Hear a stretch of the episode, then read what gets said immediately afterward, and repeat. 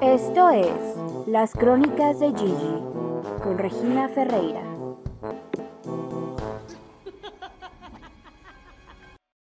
Hola amigos, ¿cómo están? Bienvenidos a las Crónicas de Gigi.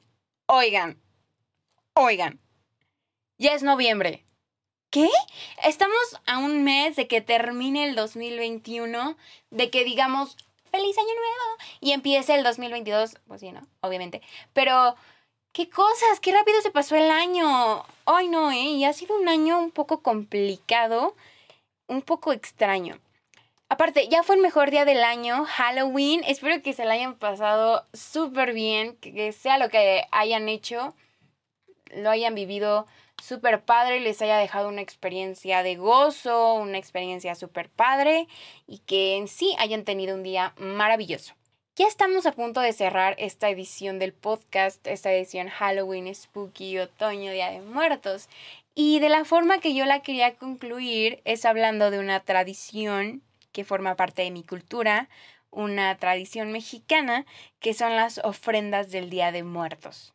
Las ofrendas tenemos la creencia de que el primero va a venir los niños que fallecieron y que el segundo día de noviembre, el 2 de noviembre, van a venir los adultos. La ofrenda es la mezcla cultural donde ofrecemos y compartimos con nuestros difuntos la comida que en vida les gustaba y dialogamos su recuerdo. El propósito de esta ofrenda es padrísimo. Es convivir y recordar a nuestros difuntos.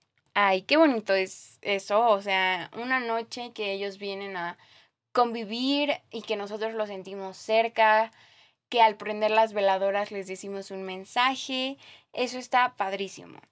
Las ofrendas tienen un origen prehispánico, aunque antes no tenían el mismo sentido ni el mismo significado de ahorita.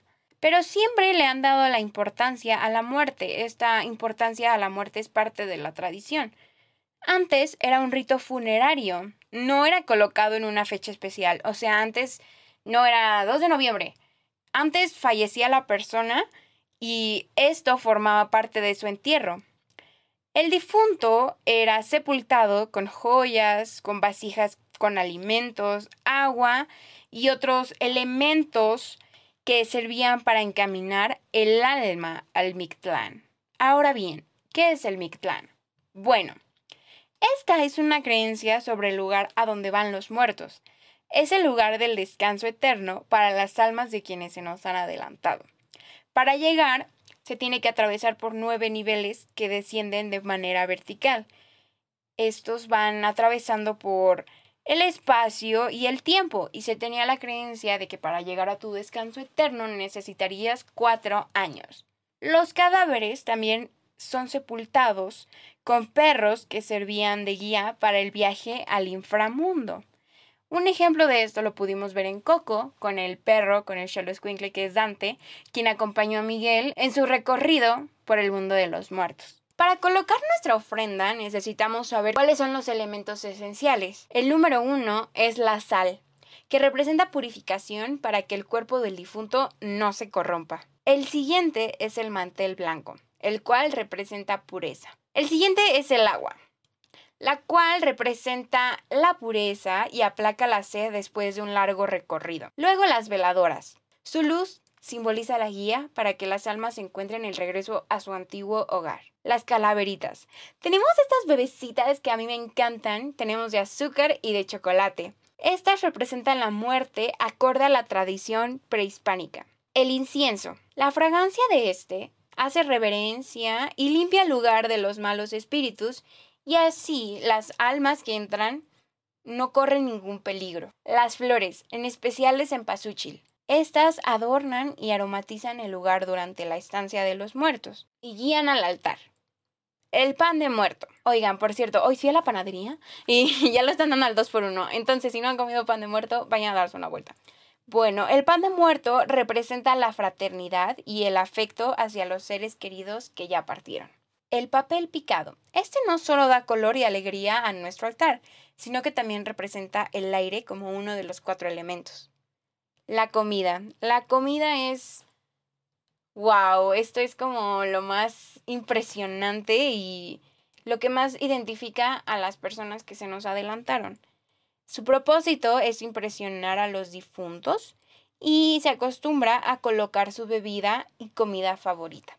Algo que sinceramente no se podría colocar la ofrenda sin esto son los retratos de las personas que nos van a visitar.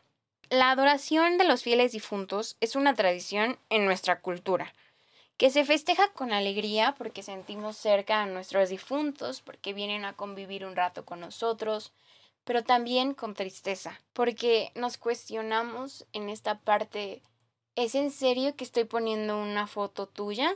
Hoy más que nunca abrimos nuestro baúl de los recuerdos para revivir aquellas personas que perdimos y dejamos que estos recuerdos nos invadan, nos saquen emociones, nos hagan felices, pero que también nos dan algunos puntitos de nostalgia. Es por eso que en este podcast a mí me gustaría rendir homenaje a tres nuevas personas que se unieron a mi ofrenda familiar este año. Para mi familia y para mí está siendo muy difícil este proceso de ponerlos en la ofrenda, de que ellos se hayan unido. Y siento que esa es la razón por la cual nos estábamos tardando mucho en poner la ofrenda, porque debo confesar que pusimos nuestra ofrenda apenas el primero de noviembre entonces, sí está siendo como complicado. Estas tres personas que yo les quiero mencionar son mis tíos abuelos, pero para mí siempre van a ser mis abuelos. O sea, sí, mis tíos abuelos, pero son mis abuelos reales. La primera es mi abuela Tolita. Tolita siempre fue esta persona que te hacía reír, te contaba chistes, jugaba contigo dominó en las tardes, o no te enojes, que es un juego familiar que tenemos te hacía su pollo enchilado y siempre que lo necesitabas te daba un consejo. En lo personal siempre he sido una persona que se preocupa los días antes de entrar a la escuela o incluso en los fines de semana. Y ella siempre me decía, nena, o sea, vas a entrar, pero no pasa nada, es una nueva etapa, es un nuevo año y todo va a salir muy bien. Vas a ver a tus amigas, vas a hacer nuevos amigos, vas a aprender más cosas me calmaba, o sea, ella me calmaba mucho. Otra experiencia, yo creo que esto forma parte de mi ornitofobia, el miedo a los pájaros que tengo. Tolita tenía un canario amarillo, se llamaba Capi. La verdad no sé cómo recuerdo su color y no sé cómo recuerdo la, el tipo de pájaro que era. Capi. Capi era chiquito. Ay, no, era chiquito, pero me da cosa recordarlo. Bueno, surge que un día, yo creo que ya de viejito, estaba tirado en su, en su jaula, o sea, ya estaba muerto. Entonces le dije a Tolita, Tolita, Capi está tirado en su jaula. Y lo que ella fue a hacer es sacar al pajarito de su jaula y le empezó a dar respiración de boca a boca. Me causa conflicto el pensar en eso porque aumenta mi trauma, ¿no? Pero, pero yo creo que ahí Tolita nos enseña que no importa que aunque sea un pajarito, que aunque sea una mascota, ella amaba sin condiciones. Como les mencioné al principio, es mi tía abuela y su esposo también es mi tío abuelo, mi abuelo mundo. Cuando yo era chiquita, ellos cuentan mucho esta historia, yo les pedí que fueran mis abuelos. Yo les pregunté, ¿quieren ser mis abuelos? Y su corazón fue tan grande que me dijeron que sí. Tolita demostró hasta el último segundo lo valiente que era, lo amable, lo bondadosa, lo gran madre, la gran abuela, la gran hermana que era y yo creo que en algún... Nunca se cansó. Nunca se cansó Tolita. Y aunque ya no esté aquí físicamente, ella siempre va a vivir en mi corazón.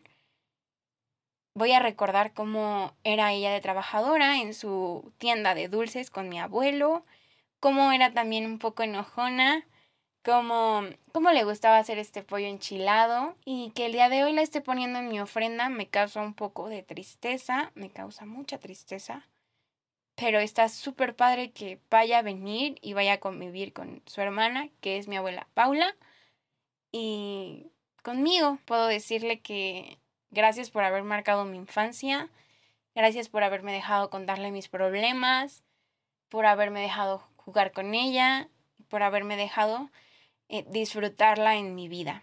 La siguiente persona de la que quiero hablar es mi abuelo Martín, mi querido jefe Mar, el alma de la fiesta, el patriarca de la familia. Cuando nos enteramos de que falleció, obviamente no lo queríamos creer. Él falleció de COVID, esta terrible enfermedad que surgió en la pandemia del 2020. Em, ay, mi abuelo Martín fue esta persona inquieta que dejó la huella en todos. Él amaba cantar.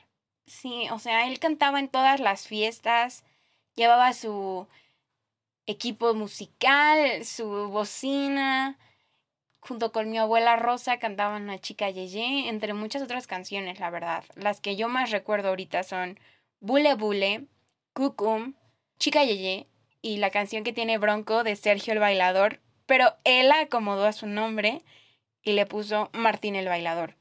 En esta época sigue siendo un poco complicado escuchar esas canciones y ver algunas películas que me recuerdan a él. Pero mi abuelo de verdad fue esta persona tan bonita, tan chistosa, tan llena de energía, que siempre que te veía te daba un pellizco, bueno, me daba un pellizco en los calchetes y me decía, niña bonita. Y eso me hace, mm, no sé, o sea, me llena de nostalgia, obviamente, pero a la vez me da esta sensación de que lo pude disfrutar, de que puedo decir, tuve un abuelo que me quería, también mi tío abuelo, y un corazón gigante porque me dejó decirle abuelo. Él fue el papá de mi mamá.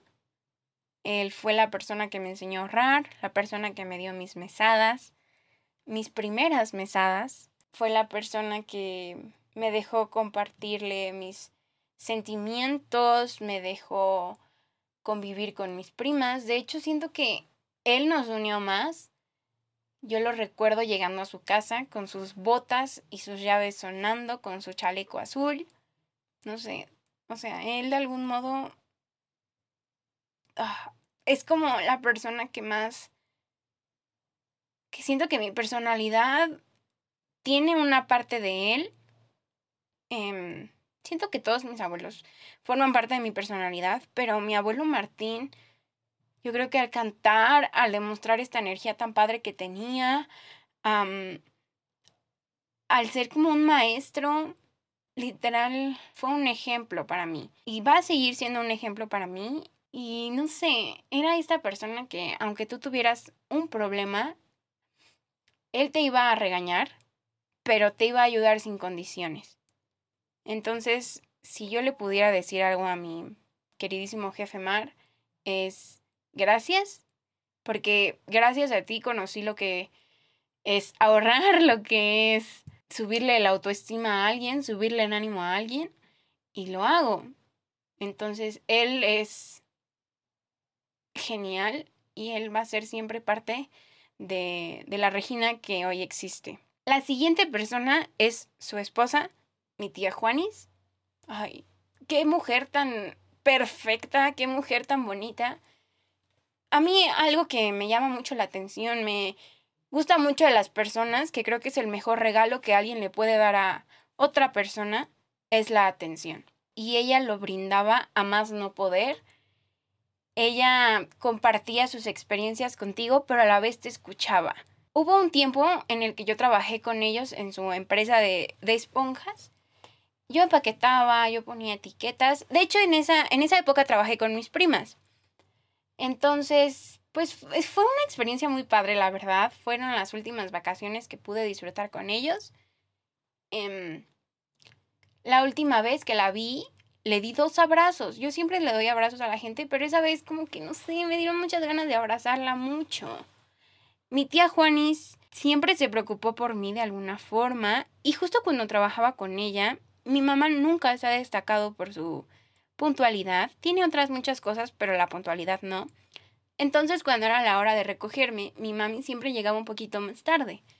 Y mi tía Juanis me daba de comer, lo cual es algo que le agradezco porque yo me estaba muriendo de hambre y ella siempre me dio de comer, me dio arroz y pollo, que son, bueno, es que eran como unas dobladitas de pollo, que siento que es como icono de su cocina muy, muy padre, la verdad, y me siento muy agradecida por eso.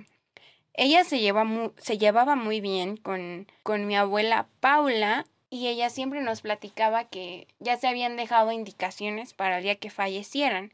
Y mi abue ahorita se siente con un cargo de conciencia muy fuerte porque no la pudieron en realidad enterrar o darle la forma que ella quería de tener este proceso. Ella ya le había dado indicaciones a mi abue, ya se habían dado indicaciones entre sí, entonces mi abue se siente con este cargo de conciencia de que no pudo pasar así.